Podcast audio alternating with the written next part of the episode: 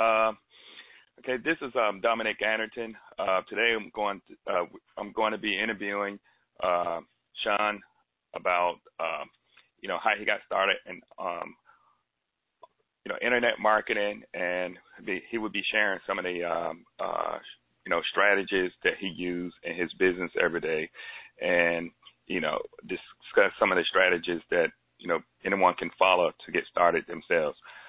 Okay, so um, Sean, um, I um, I I, I think I became uh, aware of you uh, through eZine articles.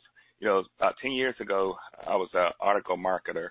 You know, um, writing articles to promote uh, water filtration products, uh, skincare products, and you know, your name was.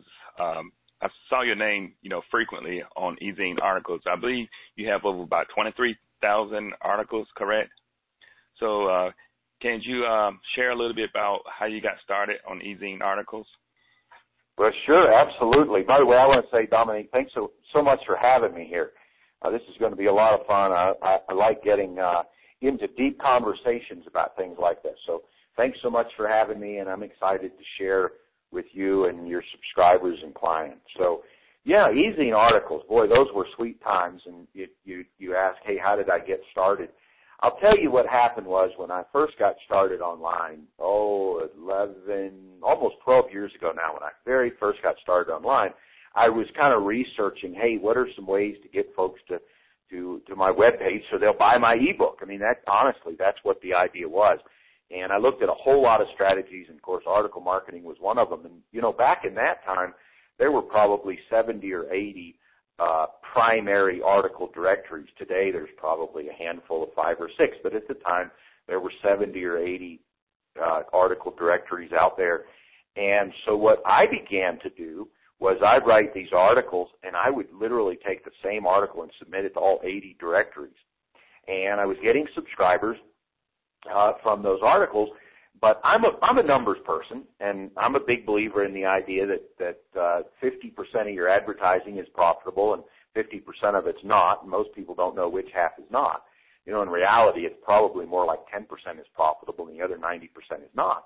So a lot of times when folks are doing activities, whether it's advertising or it's article marketing or it's videos or anything like that, and they're getting some results, but they're still in the hole, they a lot of times they'll say, "Well, I have to quit because I'm in the hole." But the truth of the matter is, if they can find the 90% of everything they're doing that is putting them in the hole, then they're now positive. And so, you know, I was spending a couple hours a day submitting these articles to 80 different directories. And so what I said was, I'm going to start, I'm going to divide all those directories up into baskets. And let's just say, I don't remember the exact number, let's say it was five baskets of 16 directories. And so what I do is I put a little tracking Uh, mechanism in each of the articles. I'd submit one article to the first 16 directories with tracking that tells me that that's where the subscribers came from for that basket and the next basket. I had like five baskets with five different tracking units on them. And after a few days, I realized that almost all of the subscribers were coming from one of those baskets.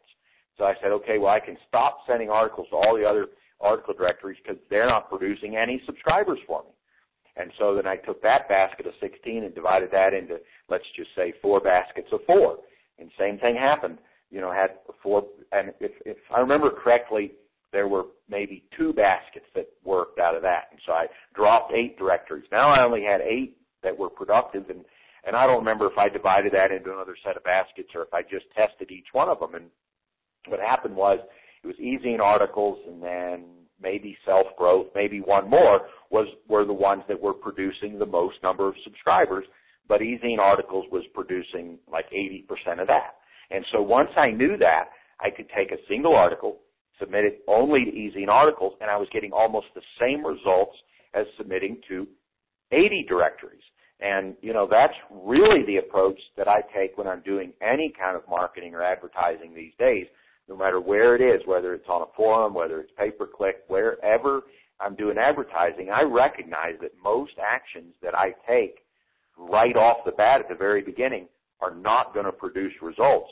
The question is, which part are they coming from? And then once you find out, you can scale and scale and scale. Oh, okay. That's interesting. Um, so um, you said that when you first got started, you were uh, promoting the ebook. So, what was um, your niche? So, I didn't really have a niche. I, I didn't consider it as a niche, and uh, I, I'm be honest with you, Dominic. I don't. I, I struggle with this concept of niche. Just, just, just. I, you know, just, just sharing this with you, because so often folks get online and they, they become enamored with this idea of choosing my niche. What I did was I had a topic that I was interested in, and it was time management for Christians. I mean, that was, I was just interested in it. It had nothing to do with money. It had nothing to do with a niche.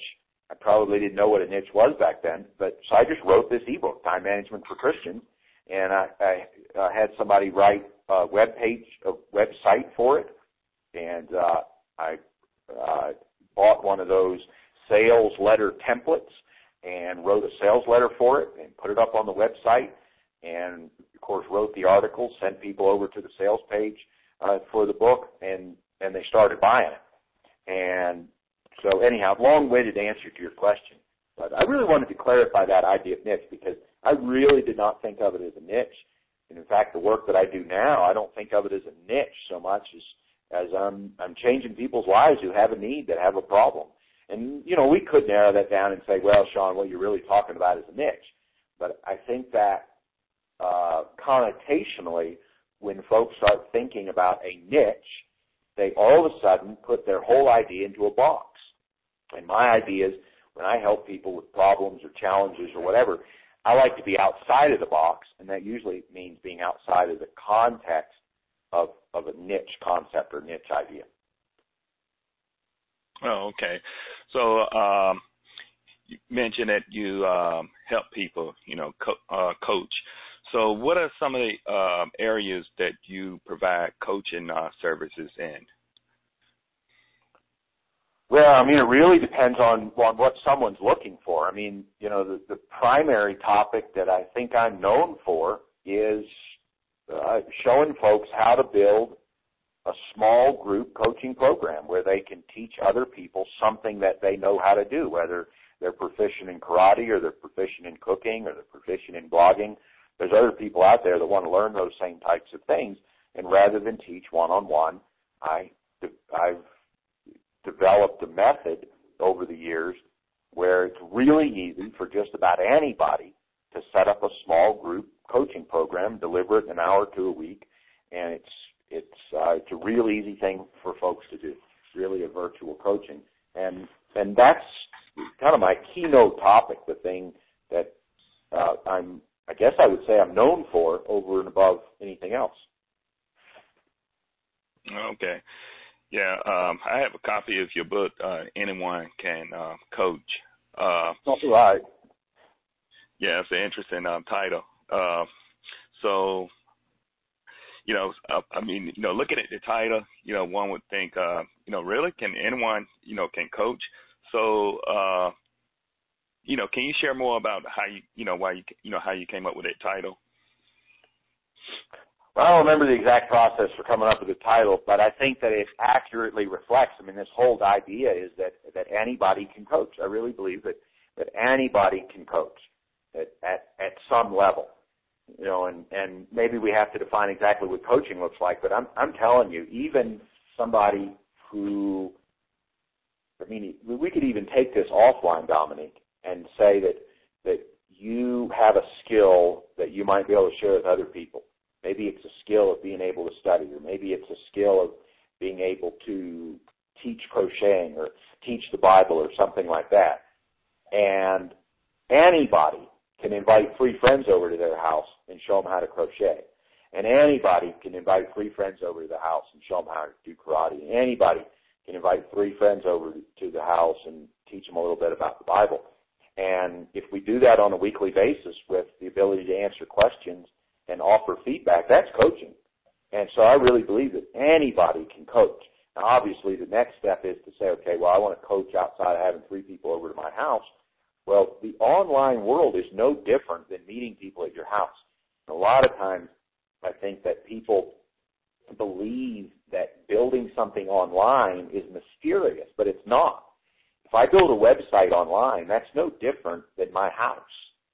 So right now I'm sitting in my living room in my house, but on our call, I'm not in the living room, I'm on our call.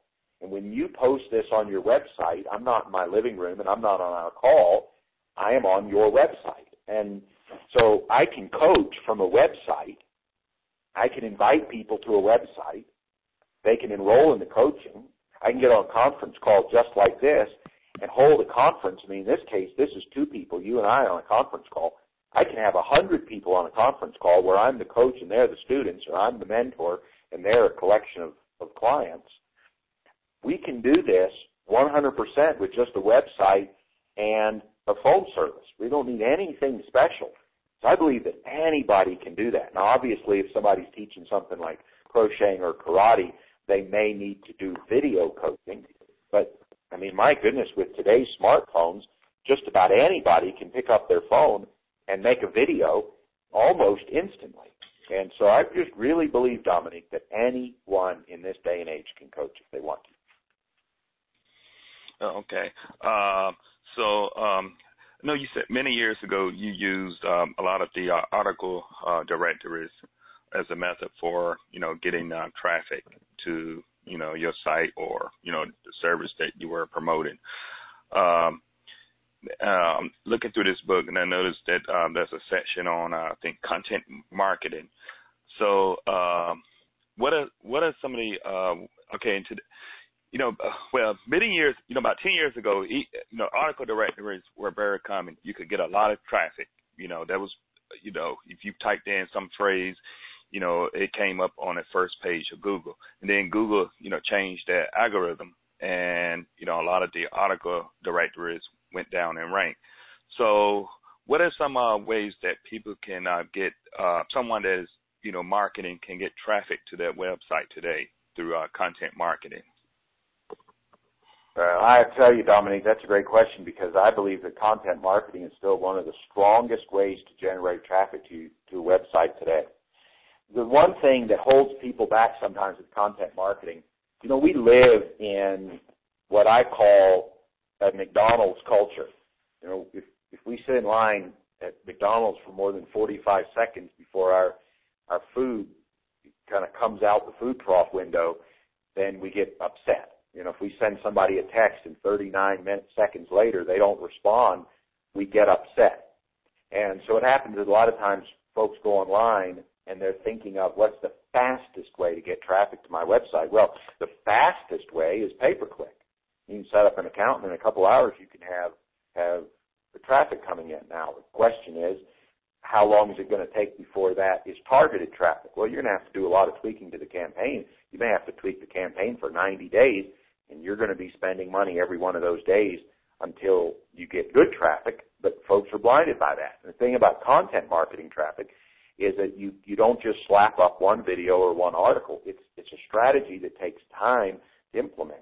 Normally, up to a year before you really begin to see results. The beautiful thing though about content marketing is that once those results come start coming in, they tend to be pretty robust. They stay there, and so I think there's three parts to answer your question. I think there's three parts to content marketing. Number one, and the reason I think that I don't talk about this much. I mean, you asked and so you dug, but it's not something I tend to teach on that much. And that's because, well, frankly, folks so often will argue that it's not necessary, and I would agree it's not necessary, but I think it's part of a three-legged stool, and so it's more necessary than we realize, and that is having a good web presence.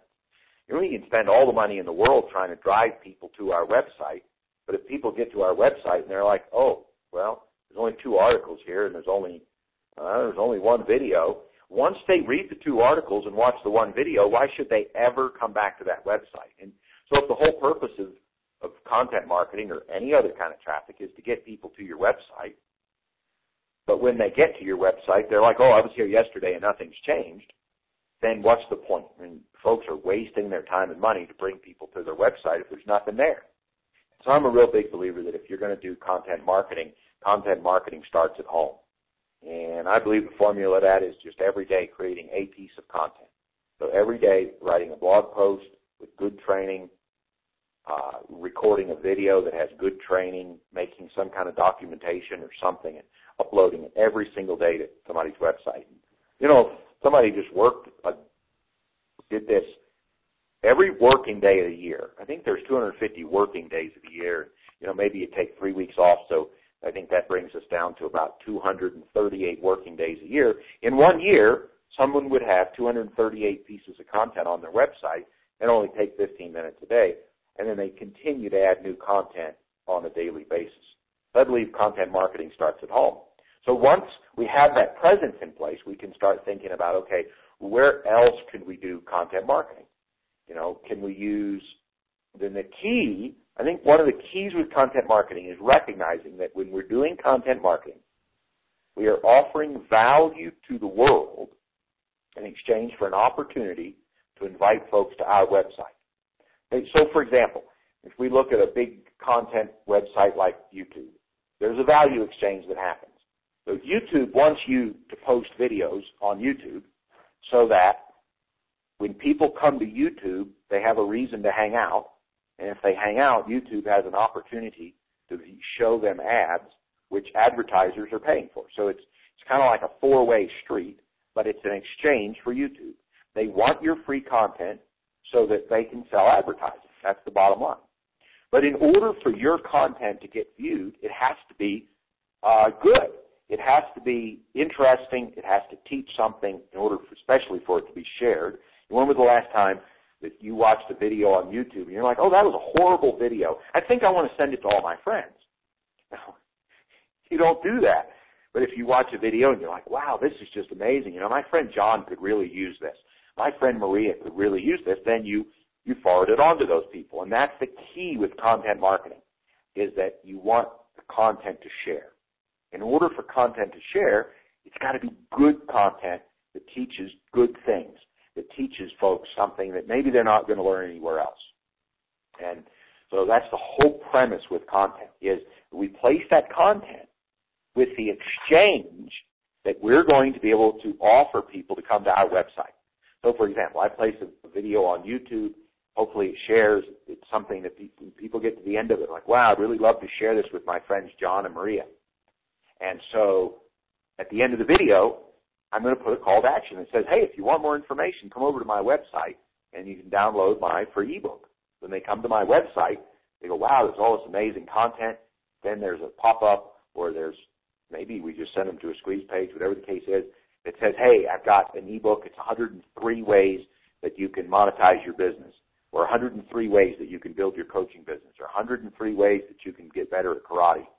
And if folks enter their name and email address, then they become a subscriber. And now every time you write a new post for your website, every time you have a new video for your website, you are able uh, to to send that content out uh, to the list, and then drive. Now you're driving people back to the next YouTube video that you place, whatever the case is. So your question really was, and I've given you a lot of background, but your question really was, you know, your question really was, well, Sean, what are the places? And, and so I suggest folks look at their own problem. What problem do they solve in the marketplace? What problem do they solve? And once you have a problem that you solve, you can say, where are people online looking for answers to that problem? Are they going to YouTube? Are they going to social media groups? Are they going to Pinterest? Are they going to forums online? Where are people going? Are they going to a big website online that's for that topic? But where are people going online to find answers to their problems?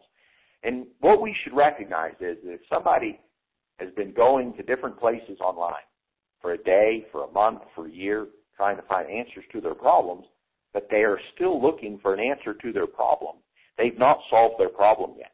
But if your website solves their problem, they belong on your website, not YouTube, not Facebook, not Pinterest, not the forum. They belong on your website because they haven't been able to find the answer wherever they are currently hanging out. You know, it's kind of like if uh, somebody's going door to door in the neighborhood and they're looking for John's house, whereas you're Dominic. And, and so they knock on your door and they say, hey, is John here? You say, well, no, John's not here. Uh, John lives three doors down. They belong at John's house, not your house, because they're looking for John, not you. Well, that's what's happening when people go to YouTube. They're looking for the answer to the problem, but the answer to the problem is not on YouTube. The answer is on your website. And so when they watch your video on YouTube, your video should basically say, okay, great. If you want to learn about this, go to my website, and here's the website. And that's the case with everything that we do. So say we get involved in forums.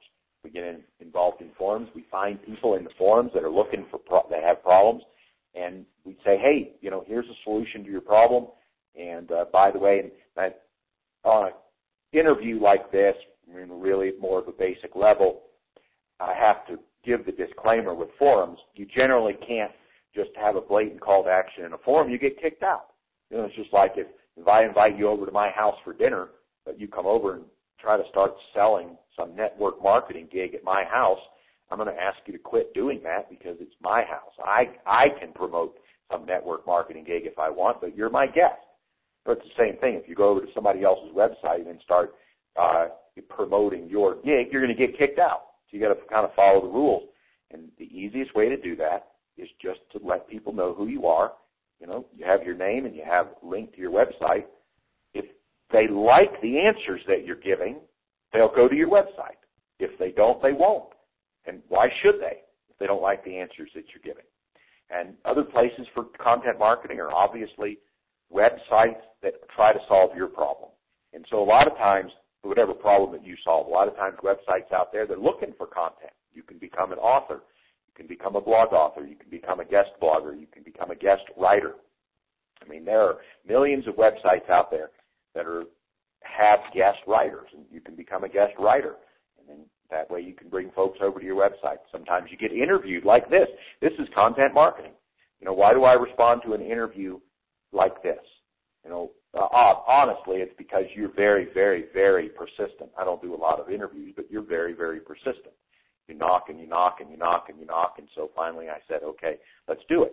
But I mean, the reality is, why do I do any interviews? Well, because I know that after you do this interview, you're going to post it, and people are going to see it on your website, and you're, I'm I'm reaching in to your website with your full permission because you know you've told people about my book, you've told people about my website, that they're going to visit me on my website, they're going to buy my book. This is content marketing right here. And so, you know, we could probably go on and on about all the different places where you can put content online, but I, I think that kind of gives a pretty broad overview. And what do you think, Dominic? Yes, that's a lot of valuable information. a very, very good detailed answer. Okay, uh, so uh, how do you uh, determine uh, what uh, platforms to use in order to uh, drive traffic to your website? you know, there's you know YouTube, Pinterest, you know, Instagram. How do you determine where people are hanging out in your? Um, I know you you don't you know use the word niche. You don't look at it you know as being in a niche, but say you know for example, um, if you know I'm in a self improvement or you know personal personal development you know niche. How do I find out where people are hanging out at? You know what platforms? You know are they hanging out? How do I uh, uh, you know you know, find out where to go in order to drive traffic to my main website? So the first thing that I want to say is that you've got to look at it almost like you're a detective. And as a detective, you've got to recognize you're going to have to put some serious time and energy and effort into figuring it out. You know, normally when we see answers to the question that you just asked, Folks are looking for a quick one, two, three, easy way to find where these people are. And the problem with this quick one, two, three, easy way to find out where the people are is that that's where everybody else that's in uh, self-esteem or in personal productivity or whatever, that they're all in the same niche area and they're all following the same simple one, two, three method. So I believe you've got to immerse yourself. You've got to really figure out where these people are hanging out. It's kind of like if you go into a new town and you say, I want to open up a coffee shop. But the first thing you've got to do is walk through that town. And when I say walk, I mean I really mean walk. I don't mean drive through on a Greyhound bus and just see if you see any coffee shops. I mean drive into town, park the car, and start walking. And go into every coffee shop, buy a coffee, see how long it takes to get it, taste it. Does this taste good? See if there's somewhere to sit. Try out the Wi-Fi. Does Wi-Fi work? How many people are coming and going? uh, you know, uh, sit in the coffee shop and observe people. Are they happy? Are they not? Are the workers happy? Are they not? You know, what's going on?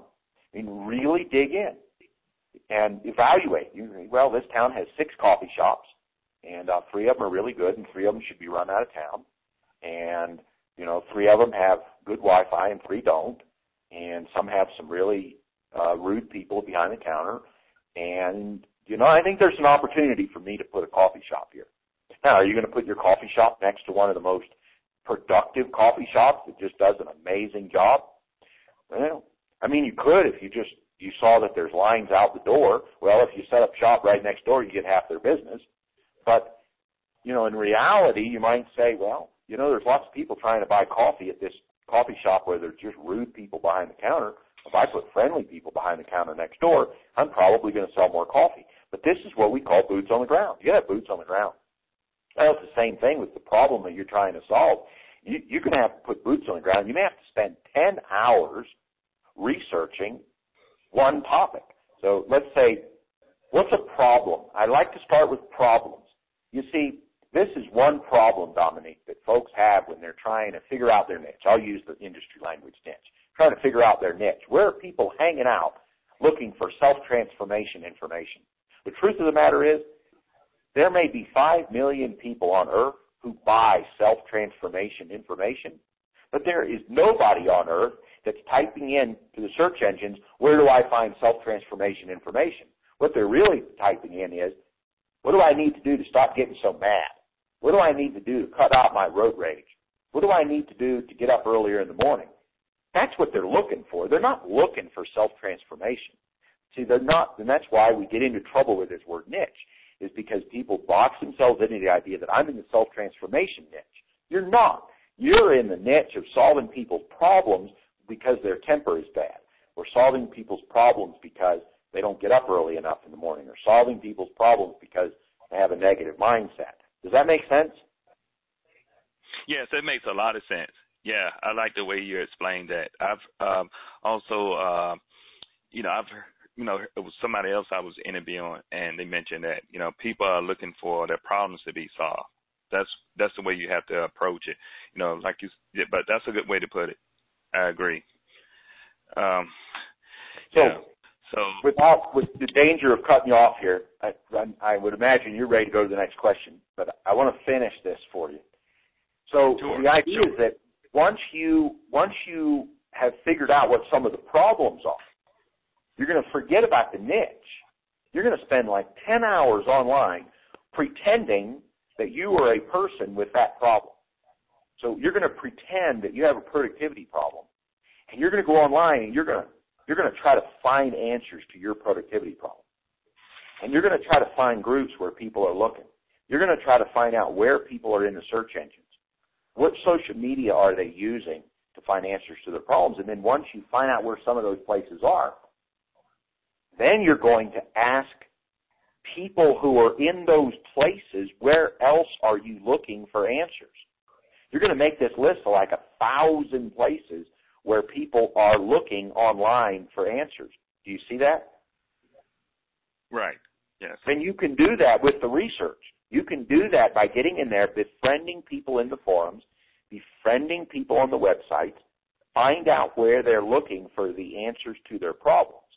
Now you've got a list of a thousand places where people are looking. Now the now you have the opposite problem you used to have. You know, most people come to me and they say, "Where can I find traffic?" And I'm like, "Well, where do where are people hanging out in your niche area?" And they they give me three websites. And when you do that, you limit your ability to drive traffic. You're like, "Well, how am I going to drive traffic from three websites?" Well, you're going to have a really hard time. But now, if you have a list of a thousand places where people are hanging out, you you could never advertise in all of those places in a year. Now you look at every one of those websites one by one and you say, how can I get involved? Maybe one's a forum. Great. Start helping people in the forum. Maybe one of them is an article directory. Great. Start writing articles. Maybe one's a blog. Write the owner and ask if you can be a guest blogger. Maybe one of them only runs advertising. Great. Find out how you can advertise. So you've got all these different options now. When you have a list of a thousand places where people are going to look for the answer to their problem, they're obviously not finding the answer. or They wouldn't be there anymore. And so now you've got a thousand places where you can start inviting people to come over to your website, give you their name and email address at the squeeze page, start viewing your daily content, and obviously start buying your products. What do you think about that strategy, Dominic? Yeah, I think that's a great strategy. Yes, it is really great strategy. Uh, this might be a little stupid question, but uh, when you're doing all this research, uh, I would imagine that you would use a, a pseudonym. Right. Yeah, I don't think that you need to. I don't think that oh, you okay. need to. I mean, you could, but I don't think that you need to. And here's why. Because all you're doing is asking people questions, right? Right. And there's a billion questions asked every single day online. So those questions are going to just disappear anyway. I mean, they're going to be there, but they're going to disappear by dint of the total number of questions out there. And besides, if you're asking folks, hey, where else are you looking for an answer to your problem? You know, I, I just, I don't think that there's a big need for that. Now, obviously, uh, I think the argument obviously could be made because you're asking the question, you know, hey, you know, do I want people to know that I was asking that question? You know, the truth of the matter is if you're actually serious about doing the work that you're doing, and in a year you're going to have a thousand articles and a thousand videos online and a thousand comments helping people, does it really matter if you've asked the question, hey, where can, you know, uh, you know, how can I find more information about uh, handling road rage? Or, you know, where can I find more information about productivity online? I just think that those questions are going to get totally swallowed up and in most of the time they're not going to be documented anyway. Most of the time you can do it without creating a user account and having handle anyway. So I would say, I would say, I don't think there's any reason to cloak yourself or use a pseudonym or anything like that. Oh, okay, okay. Um, um, okay, I had the question in my mind. I I can't remember what the question was. Uh, I should have made a note of it. But um, I guess I'm gonna switch up gears a little bit. Okay, so uh, when you first got started in, um, you know, uh, you know, online marketing, uh, were you did you go in full time or were you working a full time job and doing this, you know, part time? So when I initially began with the, the the Christian time management book, when I initially began, that was just part time as a hobby.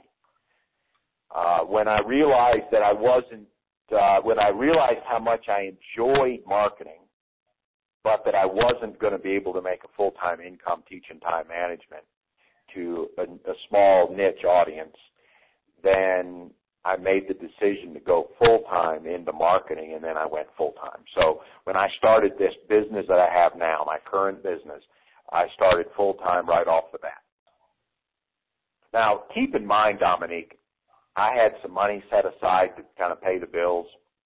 Uh, I, I was younger at the time. You know, there's something about younger versus older online. Well, really for any business, you know, because if, if you're a young person and you've got a little money stashed away and you're a young person, you don't have any, any kids to feed, you don't have a wife or a husband to take care of, and you don't have a big mortgage, you can risk everything you can go broke and you just start all over. You get a new job. And but when you're older and you got lots of responsibility, it's much harder to lay it all on the line. You know, that, I think that's one of the reasons that so many successful startups are done by young people, not older people. It should be the other way around because older people are more mature, they're more experienced, they have more to offer the world, but what they can't do is risk the same way younger people can. And, and so at the time, I'm not younger anymore, I'm older. And so obviously I can't risk like I used to. But at the time, I could risk everything. I had a few months worth of, of groceries in the bank and, you know, the rent was paid and didn't matter. I was able to risk everything. And if in five or six months I didn't make it, well, it's no big deal. I was back to zero. I'll go get another job. And so I really laid it all on the line, but I had although I had everything to lose, I didn't really have anything to lose because I could always start over. And so obviously, you know, I, I can hear the question right now. Well, what about somebody that's more mature? You know, how do they how do they have to shift the mindset? And I think that that's difficult, and that they have to say, okay, I'm, I'm going to take this kind of risk, but I'm going to set aside a portion of income that I can lose. So instead of saying well, I can lose everything, I'm going to set aside a nest egg that I can lose. So it's not my entire nest egg, but it's 20%. And if I lose all of this, I don't like that, but it's okay because that's what I'm risking on making this business happen or I'm going to I'm going to carve out this amount of time. So I carved out full time, 8 hours a day, Monday through Friday. You know, for somebody that's more mature and has a full-time job but watches TV 2 hours a night and spends an hour a day surfing on the web, if they're serious, they've got to say, okay, well, no more television and no more surfing until I figure this thing out. And that's how they give it their all. Okay. Um, okay, now getting back to um, we were discussing uh, in the previous uh, question. Um, okay, you mentioned about uh, you know writing, uh, you know, becoming a guest blogger. Okay, uh, uh, what if you have, um, you know, if you don't uh, see yourself as being a good writer? Uh, can one, you know, get a writer to write the article for them and you submit it as a uh, guest guest blogger? Because I know that may be an issue with some people. Some people, you know, may have a you know difficult time, you know, writing, or you know they may be able to do it and then get it edited, or they could just you know do a rough draft and say, hey, you know, this is what I'm looking for, and then get a writer to write it. Is that uh, something that you recommend? So, I mean, that's a difficult question, Dominic. And, and the reason for that is that the more that you outsource in your business before you know how to do it, the less of a clue you've got go, uh, what's going on. So, for example, let's just say that you have a little garden.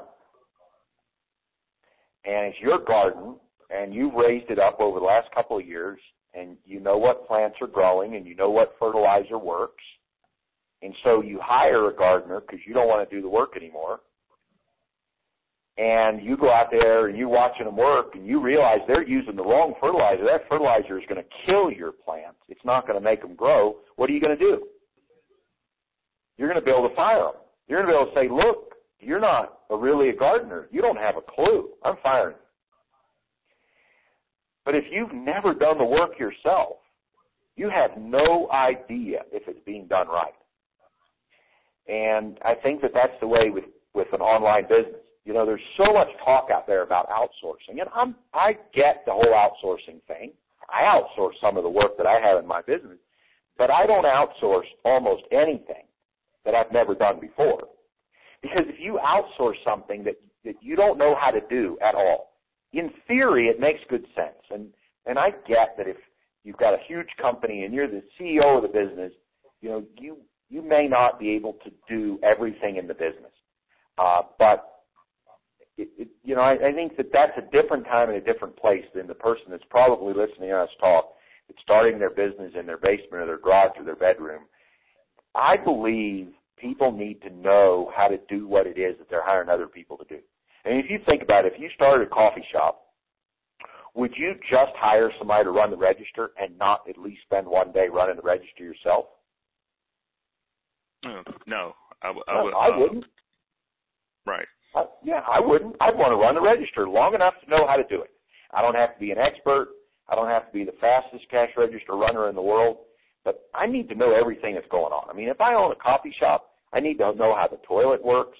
I need to know how the gar- how the garbage system works. I need to know that they come by on Tuesday and Thursdays at six o'clock in the morning.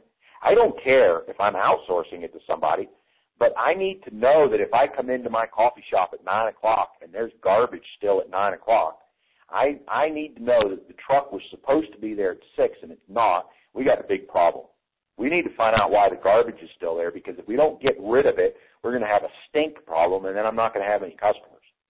You know, and and so I think that as as the small time owner of a business, outsourcing is wonderful after you know what you're doing.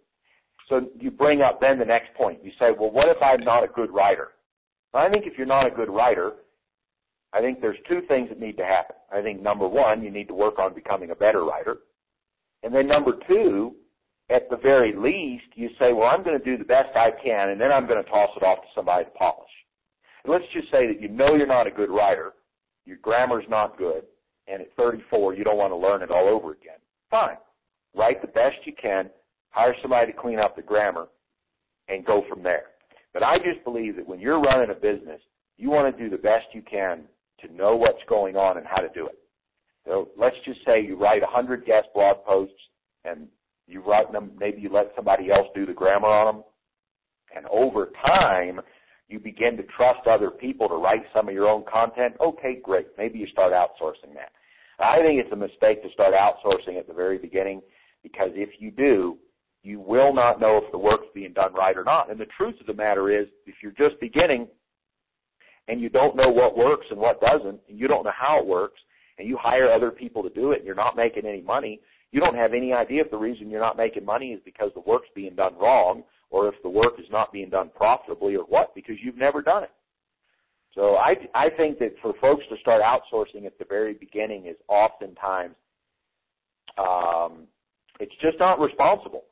You know, and, and some people will say, well, I work a full-time job, so I don't have time to do all the work. Well, if you don't have time to do all the work, you probably don't have time for this second business. If you can't carve two or three hours a day out for a second business, you probably shouldn't have a second business be like somebody saying, you know, I'm going to buy a coffee shop, but I don't ever want to be there. That's, I, I hear from time to time, I hear people, you know, especially local people, you know, they find out what kind of work I do and they, they realize that they don't think I work real hard for what I do. And, and you go, you know, I just want to have a business one day. I just want to buy a business. And, um, yeah, I just want to oversee everything. I just want to show up once a week for an hour and oversee everything. Here's the thing. If you show up once a week, every hour, there's an old phrase. My mom used to use this phrase: "When the when the cat's away, the mice play." And, and that's the case. I mean, if you have a business, if you own a coffee shop, and you only stop in the coffee shop once a week for an hour, are you really going to be able to run a, a strong coffee shop? Probably not. And it's the same way with the business. And if you just outsource everything right at the very beginning, it, it's not it's not going to work out. And the, the next thing I would say is, let's just say you really are a bad writer. Well, don't write. Use video.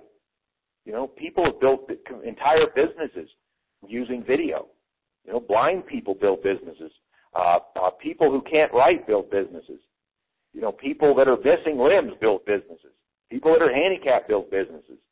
And so, you know, let's just say that all your parts are working well, but you're not a good writer. There's still many other ways you can build a business. You can build a business with video. You can dictate a business and let somebody else write down your words but you're still in control of the content. In my belief, the one thing that you never want to lose control of is the content the message.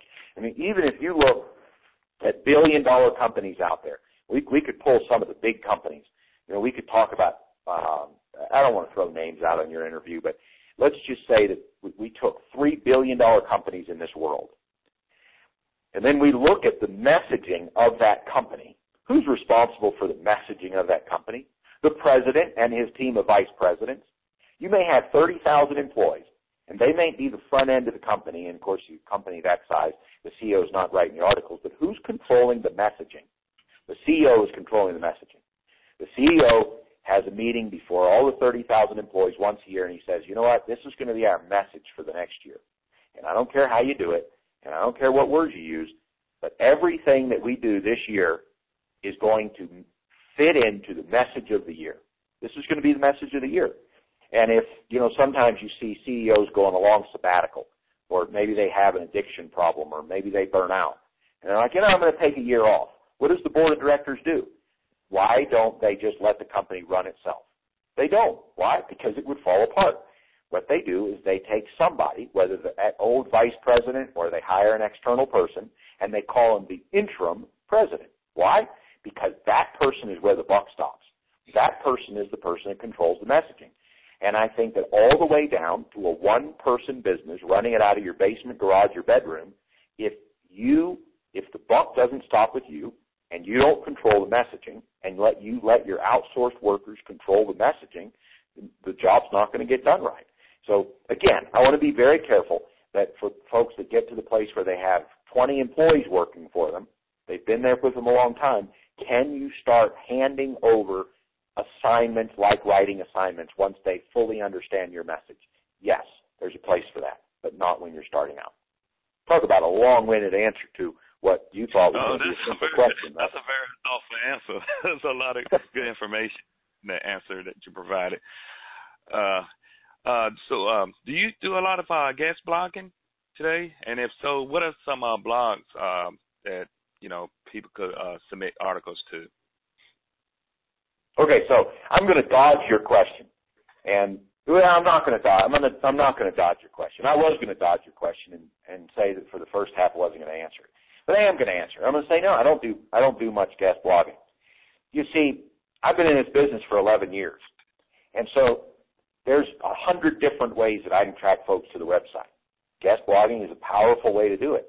And of course, maybe next year I'll wake up and go, well, you know what? As a CEO of of my one person business, you know what? The messaging that I'm going to say is, hey, we're going to do guest blogging. I think guest blogging is powerful, powerful, powerful, powerful strategy. Uh, I do it from time to time, but you know, it's not a number one core strategy. I don't want that to dissuade anybody because when I first got started in this business, it was a core strategy. It, you know, it, because although we called it articles at the time and not blog posts, there's no difference between a blog post and an article. And so that was a huge strategy for me. And in fact, getting content on other people's website is still part of, of the strategy that I use on a day-to-day basis. Just wouldn't always call it uh, uh, guest blogging. And I don't want anybody to be dissuaded. You know, sometimes what happens is folks see what I do and they go, okay, well, Sean's successful, and so if Sean does it, I'll do it. If Sean doesn't do it, I won't. But I'm only one person. There's a hundred different ways to do things, and I don't want anybody writing off guest blogging. Now, the second part of your question is, well, where would you go? Here's the thing, it's going to be really dependent. Remember we were talking about what is your problem. If somebody has a problem, if, if you're in the business of solving problems, the guest blogs that you should be at are the blogs where people are looking for the answer. And so I can't give a standard list of blogs because there isn't any. It is dependent on what your problem is that you're solving. Once you know what that problem is that you're solving, now you're going to go over to the blogs that attempt to solve that problem, and those are the blogs where you'd be a guest blogger. Hmm. Good answer. Good answer. um, so if uh, okay, someone uh, uh, for somebody that wants to get started, you know, um, in online marketing today, uh, what are the uh, steps that you would, uh, you know, advise that they follow in order to get started? I mean, should it just, you know, throw up a squeeze page, uh, write a uh, lead magnet report, you know, then uh, set up an email sequence? Can you walk me through what somebody, you know, someone that is a newbie should do in order to uh, start uh, their online business? I would say that the first thing that they've got to do, they do not need to narrow down exactly what problems they're going to solve, but I think that they do need to narrow down, you know, what what type of problem are they going to solve? I mean, are they going to help people solve problems in karate? Are they going to help people solve problems with self-esteem? Are they going to help people solve problems with their health? You know, get some kind of a general idea. Um, then once we have this general idea, and obviously the more direct it becomes, great. We're going to create a squeeze page based on that general idea. Now, I want to be very clear that I'm answering the question from the perspective of a newbie, because once you've been in business for a year, you shouldn't be doing very much generic work. You should be very targeted. And so that's one of the problems that newbies have is, is they study people who are advanced. They see them very targeted and say, well, I got to start out targeted because that's what the successful people are doing. The problem is when you start out, you don't know enough to be targeted, so you're going to be very generic. So your squeeze page might be, uh, you know, the 17 basic moves in karate, or the 17 basic stitches in crochet, or the 17 ways to write blog posts. Then the giveaway is going to be generic. Now, I want to be very careful here to say, just because something is a generic topic, so for example, the 17 basic steps to writing a blog post does not mean that it should be a lightweight, pithy, vapid piece of, of trash. Okay, it should be highly advanced and deep level giveaway that when people read it, they go, wow, these are 17 deep steps. Seriously. These are 17 deep steps, even though it's a generic topic. So what we're wanting to do is when we first start, we want to broaden the net. It's kind of like if you are a fisherman and you're fishing in a new lake, you have no idea what the fish are in this lake. You want to use a wide variety of bait or a very big net so that you can capture as many fish as possible of different species to determine what is in the lake. Once you determine what is in the lake and what is the most profitable fish in the lake, then you can say, okay, the only bait I'm going to use is shark bait. The only bait I'm going to use is catfish bait because that's what I want to attract. But when you first get started, you have no idea what's out there. So we create this generic page that targets an area of interest. And squeeze page, we get people on a list. We begin to write them a daily email giving them tips about whatever it is that that topic is. We earn the right to ask them the question, what is your biggest challenge with karate? What is your biggest challenge with crocheting? What is your biggest challenge with blogging? Over time, we get a hundred responses to this biggest challenge. We begin to see threads of commonality. We say, a third of the people have this problem, a third of the people have this problem, and a third of the people have this problem. Now we say, well, which problem should we focus on? Well, first of all, you're a human. I'm a human. And we look at one of the problems, you're like, you know, I just don't feel like solving that problem. Okay, great. Don't solve the problem. You're not going to have to be an expert in that problem just because people have the problem. You say those other two problems. You go, I'm interested in those problems. Now, which of those problems do I like to work with the most? You say, great. Now you're going to create a squeeze page with the answer to that one problem. Now you're digging deep. And so now you can begin attracting people that have that problem. So then you're going to write a daily email uh, giving people value. This may link to a daily article. It may link to a daily video, whatever case is. Once we get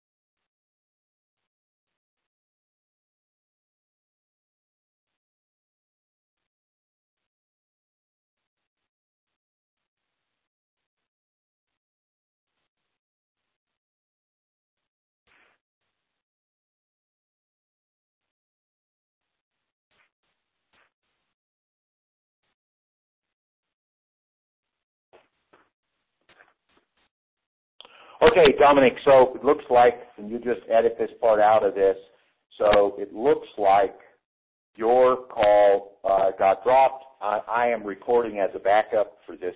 Well, this is one of the reasons. I will continue teaching. I've given you the number to call in, and then you can just delete this dead part of this call when you use this recording. Once you get to the place where you've kind of narrowed down what the problem is, you're writing a daily email, now the question is monetization. So now we're going to send an email out to the list that says, hey, you know, I'm thinking about writing a book, I'm thinking about creating training, I'm thinking about holding a class to teach you more about XYZ, but I want to make sure that it's exactly what you need or you're looking for. What are your three biggest challenges with this? And so you get a collection of, you know, 30 people write back and give you three responses. You get 90 ideas. There's going to be a lot of overlap, but then you make a decision to write a book or uh, to do a video training program or do an audio training program or whatever. You package that together as a product and you can begin to sell. You can do the same thing with uh,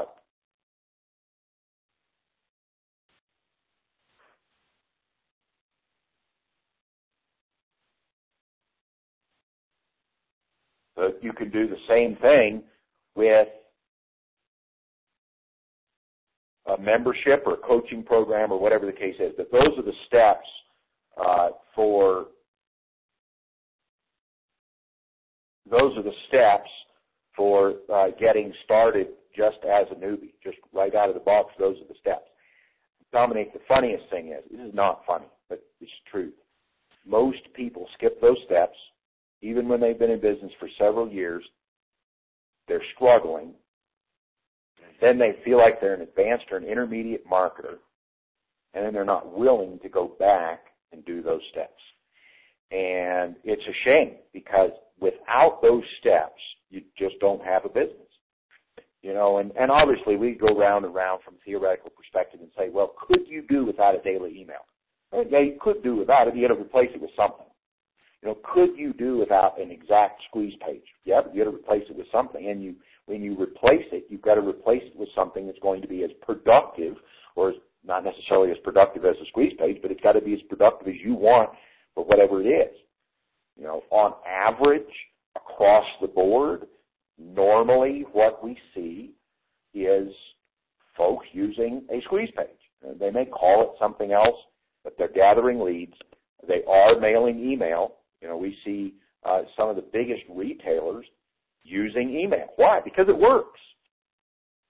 You know, and I think that that's one of the things that we have to have to kind of get, and we have to kind of understand about the, the entire marketing uh, procedure. All right, Hello, Dominic, John. sounds like you're in.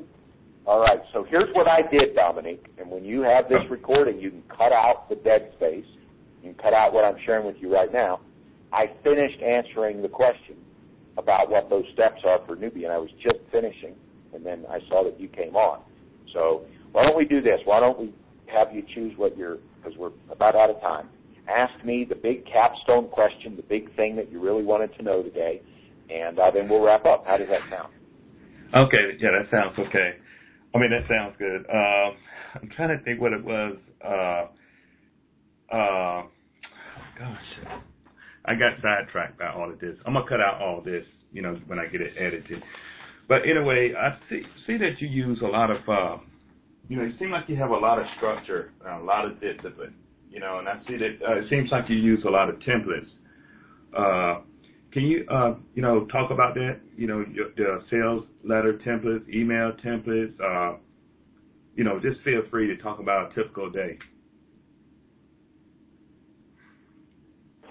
Well, I'll tell you, when I first started in this business, I used templates because I didn't know what I was doing, and so I, you know, I bought a sales letter template from somebody, and I started using it until I got to the place where I thought I could write better than the template.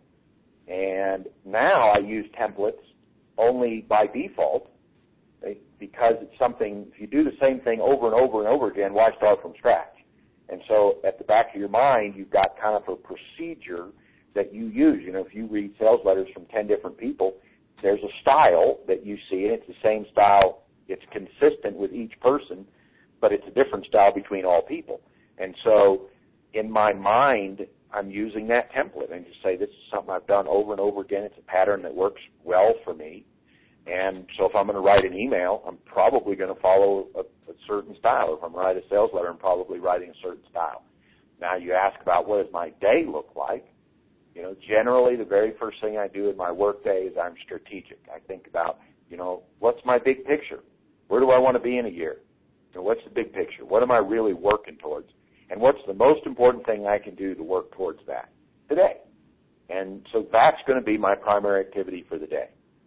Once I've determined that, then I say, okay, what are some things that I'm obligated to do? So for example, you know, last week we set this interview. So today I'm obligated to this particular time of day that no matter what my most important thing of the day is going to be, it's got an obligation. And so the obligations fit in there. And so sometimes, and one of the things that's an obligation is my daily email to my list. Almost, almost every working day, I'm going to write some kind of training email to my subscribers to teach them something. And so I'm going to sit down somewhere during the day, at the beginning of the day, the end of the day, the middle of the day, and I'm going to write that email for 10 or 15 minutes. Or for five minutes, or three minutes, or whatever it is, just depending on, on the topic of the day. And then I'm going to do whatever that most important item is. You know, if I'm building a, a new product, if I'm writing a new book, if I'm building a new uh, web service, whatever the case is, then that item is going to be the most important thing of the day, and then that's what I'm going to work on. You know, a lot of people break their day into 16 half-hour segments. I don't tend to do that. I tend to break my day into two parts. One part is the big thing I'm going to work on. And if the big thing I'm going to work on takes 30 minutes, well, my day may only be 30 minutes long. But if the big thing I'm going to work on takes nine hours, well, my day's going to be nine hours long, and I'm going to do two four and a half hour days. I'm a very, very focused individual when I begin working on something. If I dig into it, I'm just going to work on it. I don't have to work on anything else. I may not open email for three days. Doesn't matter. I don't care because it, it's not as important as what I'm working on right now. Now, once I'm finished working on what I'm working on, then I may say, okay, well, answering the emails that have piled up for the last four days, that's the most important thing to do for two hours. So I tend to be laser focused on the most important thing, most important task at hand. It's the most important task in view of the big picture. It's not the most urgent task right now. So the urgent task right now might be to answer the three emails that have come in uh, while we're talking, for example. That might be the most urgent thing. That's not important. Those can probably wait for three or four days before they are answered. And so I separate between important and urgent. So no two days are exactly alike for me because I don't operate with some ordinary normal schedule. Uh, about the only thing I schedule is my weekly coaching call, the faith-based call, and then if I'm running a class, I might schedule that. Just about everything else tends to revolve around that most important thing. Mm, that's good. Uh, were you always uh, focused?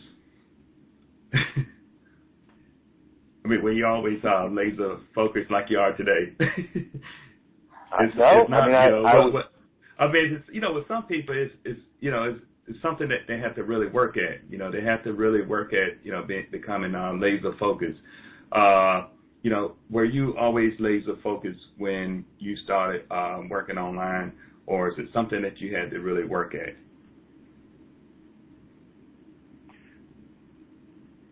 You know, I think I had a lot of life behind me before I started working online. And one of the things that I've learned over the years is that if I'm focused on something, I do a better job. I'm a competitive person. So when I was in college, I used to stock grocery shelves to make a living, and help put myself through college. I'm a competitive person. And so what that means is that if everybody else on the floor, on average, put 150 cases on the wall in a night, I'm going to do 160. I'm going to find a way to do better than anybody else. It's just me. That's just the way I work. And it, I'm, I'm just competitive by nature. I'm not competitive like I want to put you into the ground. If if if you want to be competitive with me and and I you won 60 tomorrow because you know I don't want to I don't want to be competitive in that I want to try to pick you up so you only do 120. I want to be competitive and say if you if you do 150, I'm doing 160 no matter what. I am doing 160. And so if you say, well, you know what, you did 160 last night, I'm doing 161, I'm doing 162 tonight. I'm going to find a way. And if you know somebody comes over to talk to me, I'm just going to keep working, if, because I'm that late. I'm just focused. you know, when I was in school, in high school and college, I didn't have the luxury of spending four hours, five hours a night doing homework like some of the other kids in the class. I had a job. So if I was going to get good grades in school, I had to find a way to be laser focused to get the homework done in a shorter period of time. And, you know, I've just, you know, I think that folks, they evaluate their lives. There's a place to evaluate your life. And you say, is the way I'm spending my time consistent with how I want to spend my time? And if it's not, you're either a fraud or you're living as a fraud or you got to step up and make some changes. You know, if somebody says, I really want to, uh, let's just look at the offline world. Let's just say somebody wants to improve themselves. And they say, well, in order to get this job, I got to go back to school and get a master's degree. Well, once they realize that, if they never go back to school and get a master's degree, they ought to quit whining and griping because they don't have a better job because they have an opportunity to get a better job. All they've got to do is enroll in a master's degree program, set aside the time, and do the work.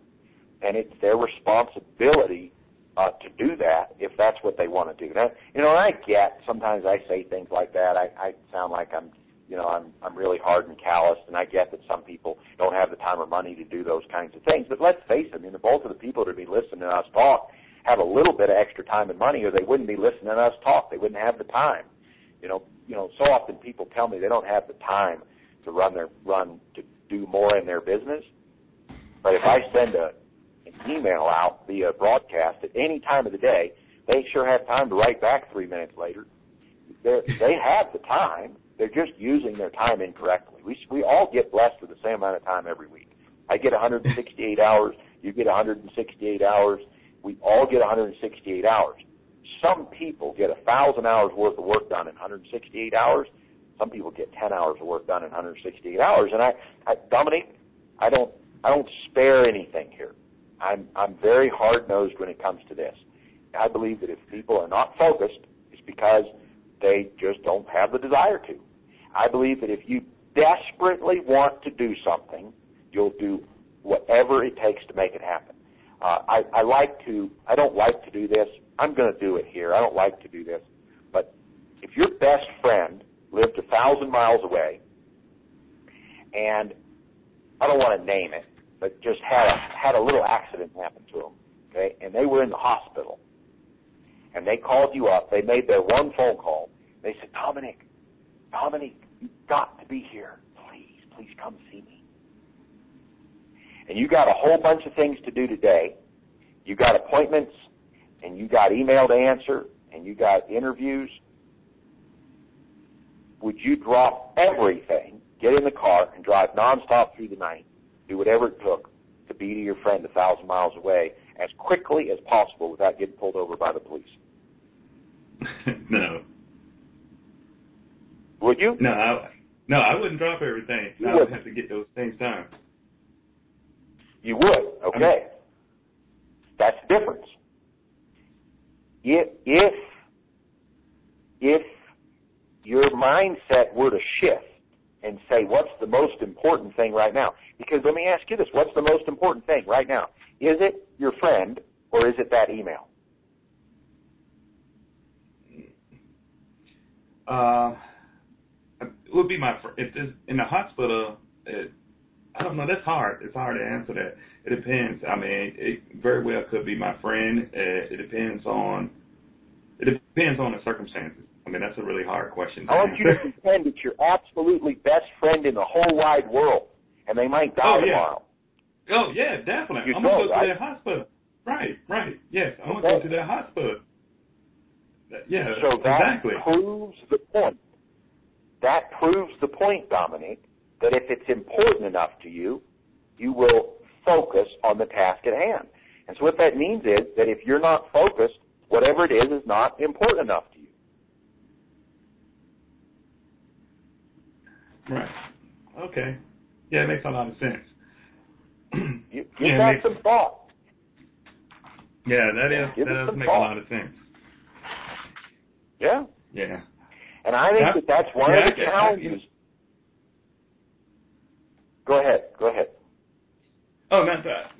No, I was just saying, you know, I've been, you know, following you for a while, and you know, I could just tell by, you know, I get the vibe that you're, you know, very, uh, you know, laser focused and disciplined, you know, sort of, you know, no nonsense, you know, person. You know, and that, I know there have been times where I've seen emails, and you know, I may not get an email for two or three days, and you know, I've kind of figured that you, you turn your email off sometimes. You know, I'm assuming that you know those are times when you have things you really have to get done. That's all I just wanted no, to share. Yeah, well, I appreciate that. Here, I want to give you one more example because I personally believe that this is a sticking point for you.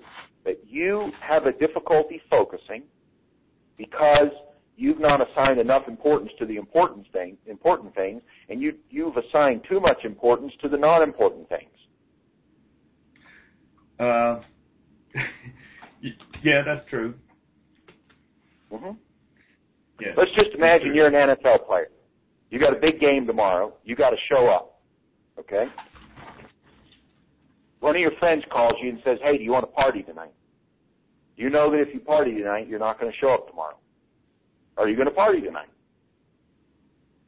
No, I'm not going to party tonight. I got to I got to prepare for the NFL game. That's right. Right. But if you don't have plans tomorrow and your friend calls you, then you'll party tonight. Right. It's all about how bad you want something. If you want it really bad, you'll pull out all the stops and make it happen. And Right. by correlation, I believe that if people are not pulling out all the stops to make it happen, they just don't want it bad enough.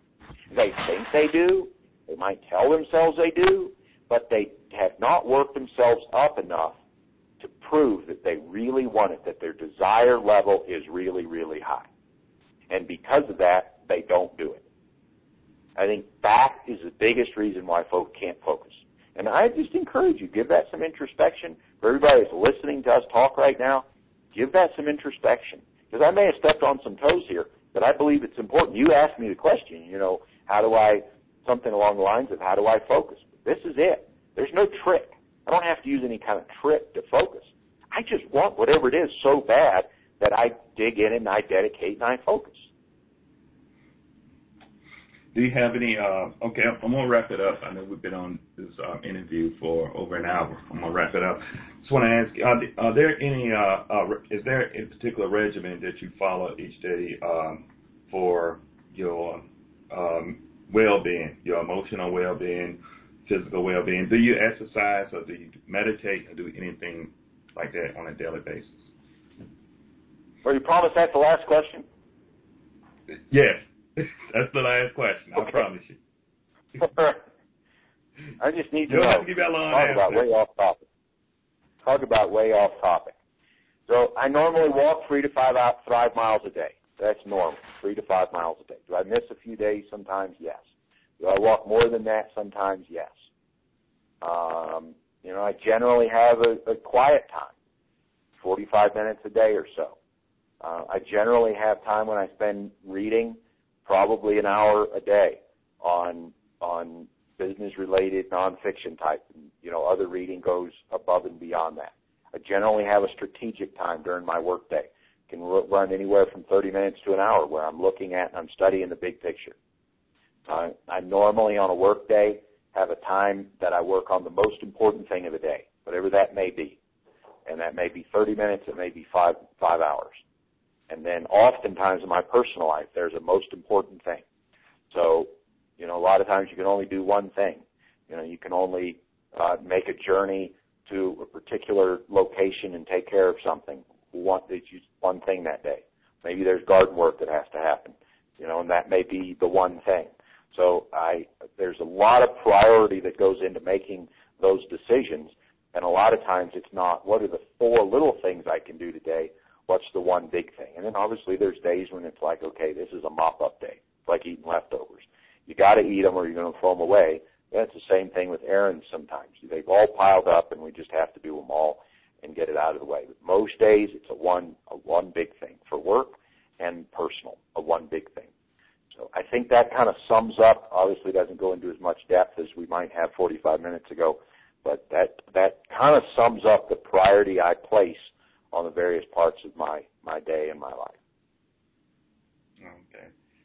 Well, uh, thank you, um, Sean. I really uh, appreciate you taking the time out to uh, do this interview. It's been a, a great, you know, pleasure, you know, uh, talking to you, and you know, you had a lot of uh, valuable information, and I'm looking forward to um, sharing this information with uh, my, you know, customers. Uh, very good. Okay, so, I appreciate. you can stop. Go ahead, go ahead, Dominic. Okay, go ahead. I'm sorry. I appreciate the time. I appreciate the interview, and I trust that uh, anybody listening to this is going to be able to pull and pluck out some valuable ideas that they can put to use. And I hope that you'll do the same personally. All right. Thank you. You're welcome. All right. Can you stop recording for uh, for a minute? I'm a, uh, and then I'm, uh, I just want to ask a couple questions.